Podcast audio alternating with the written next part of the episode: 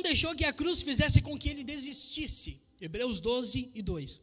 Pelo contrário, por causa da alegria que lhe foi prometida, ele não se importou com a humilhação de morrer na cruz e agora está sentado do lado direito de Deus.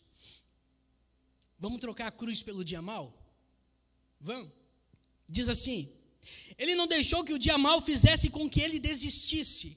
Pelo contrário, por causa da alegria que lhe foi prometida, ele não se importou com a humilhação.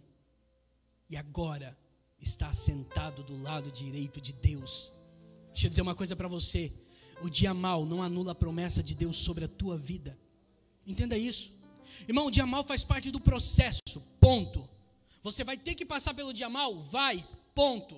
Vai ser ruim? Vai, ponto.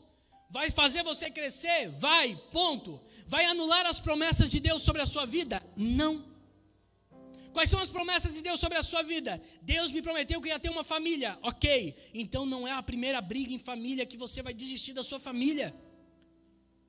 Deus me prometeu que ia ser próspero, Eduardo. Ok, então não é o primeiro problema na sua empresa que vai fazer com que você abra falência. Deus me prometeu um ministério, então não é a primeira cobrança sobre a sua vida que vai fazer você desistir do seu ministério. As promessas não mudam. O processo é difícil? É.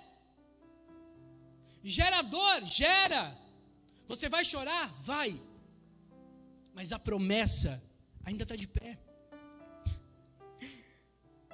A Bíblia vai dizer que Jesus olhou, ele não olhou para a cruz como impedimento, sabe por quê? Porque ele tinha uma promessa. Qual era a promessa? A promessa de Deus era: você vai lá, você vai morrer, e essas pessoas vão ser geradas em mim através de você.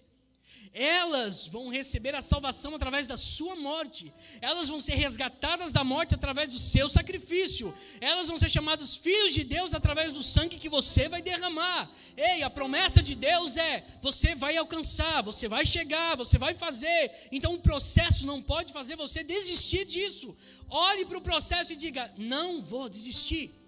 Não vai ser isso que vai me fazer parar. Eu não vou deixar de acreditar nas promessas. Deus tem coisas para você que você ainda não viveu. Mas você já está pensando em desistir por causa da dificuldade. Não desista.